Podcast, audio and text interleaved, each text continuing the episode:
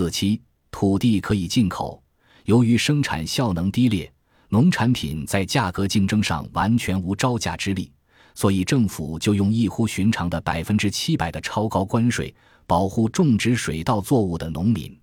这些主张保护农业的人说，物资进口一旦放开，事态必然严重，所以必须确保粮食安全。但是只要稍微动动脑子，就会知道这种做法根本不合逻辑。如果不能依靠国外进口的农产品，那么石油的进口也不能依靠国外。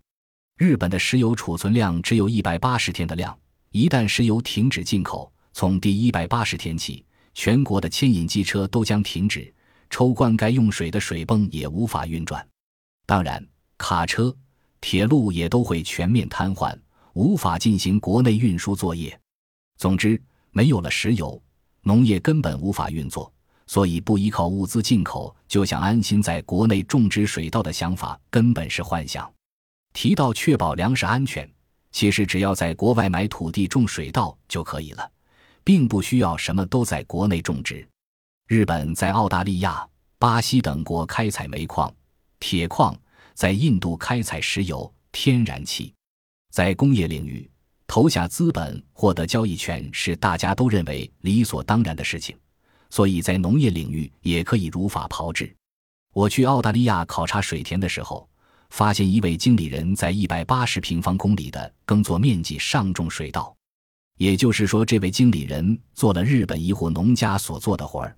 更令人惊讶的是，这块稻田的稻米收获量高达三十万吨左右。日本全国稻米的年收获量约为三千万吨，所以光这块田的产出就达到了日本总收获量的百分之一。一位经理人就可以生产这么多的稻米。如果有一百家同等规模的农家，应该可以获得日本全国稻米的收获量。在播种期间，他们会雇临时工干三天左右。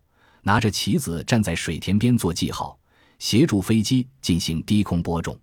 在这之前，他们会先用推土机翻土，再放水入田。澳大利亚水资源非常缺乏，水费非常高。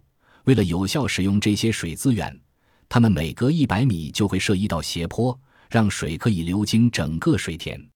到了稻子的收割期，他们会在雇临时工，一起推着十台并列的打谷机。进行全天候二十四小时的收割作业，而这些作业全由一个经理人统筹，效率奇高。至于米的价格，这位经理人说一六百日元，但是因为脱壳之后重量会减少，所以是两千五百日元。与我同行的伙伴说，并不便宜嘛。但是接着听到这是一吨的价钱，时即瞠目结舌，因为他误以为两千五百日元是十公斤的价格。澳大利亚生产米的效率是日本的一百倍，所以这个价格也应该是理所当然的。和这块田同样大小的一块水田，在澳大利亚的售价是六亿日元。日本只要买一百块这种水田，就足以供应日本人所需的大米，而且就算连运费成本一起列入计算，消费者还是可以用现在幺幺零的价格买到下锅煮饭的米。我们在国外购买水田。就等于进口土地，所以在国外购买田地进行农业开发，便可以确保粮食安全。此外，这些田地可以分散在全球各地，例如越南、泰国、阿根廷、加拿大、澳大利亚等地，以降低风险。这样，粮食安全性又提升了。将来，我们还可以将触角伸至以肥沃黑土而享有盛名的乌克兰。乌克兰现在已经借品种改良。成功开发出经过短期日照便可收获的米。如果我们的无创意，只知待在狭小的国土上，守着有限的农业土地，地价、米价将永远居高不下。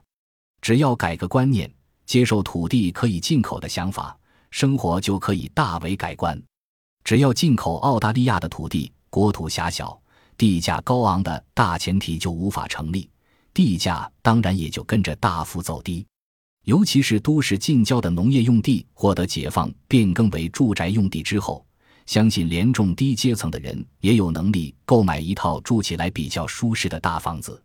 在经济无国界的世界里，必须要有这种创意，以这种创意定立战略，长期陷在衰退中的国家才有机会造就新的繁荣。